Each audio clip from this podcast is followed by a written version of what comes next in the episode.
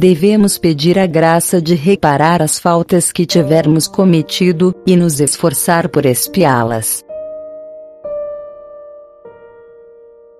Por Auguste Sudro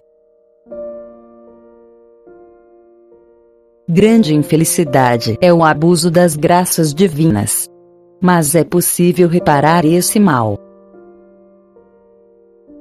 Em uma oração espalhada em certas comunidades, é formulado esse tríplice pedido. Meu Deus, tende a misericórdia e a generosidade de me fazer reparar, antes da minha morte, todos os abusos de graças que eu tenha tido a infelicidade de cometer, Fazei-me chegar ao grau de mérito e de perfeição ao qual desejáveis me conduzir, segundo a vossa primeira intenção, e que eu tive a desgraça de frustrar por minhas infidelidades.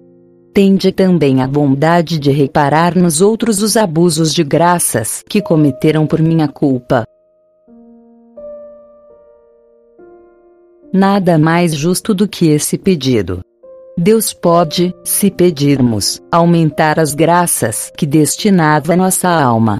Se nos mostrarmos fiéis aos novos convites de Deus, esse aumento de graças pode reparar as perdas anteriores.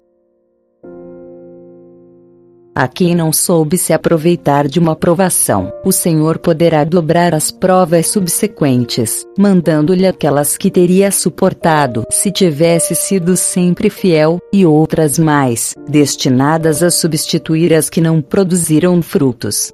As ocasiões de sacrifícios podem ser igualmente duplicadas para suprir os sacrifícios recusados, as graças de esclarecimento podem ser dadas com maior abundância, a vontade pode receber maior energia.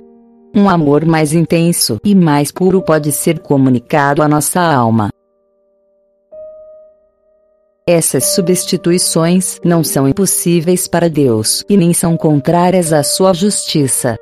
Portanto, pela oração nós podemos conseguir essas substituições, pois Deus prometeu atender nossas orações. É isso que explica a grande santidade daqueles que tinham sido grandes pecadores. Suas faltas passadas foram ocasiões de maior virtude, por causa do arrependimento.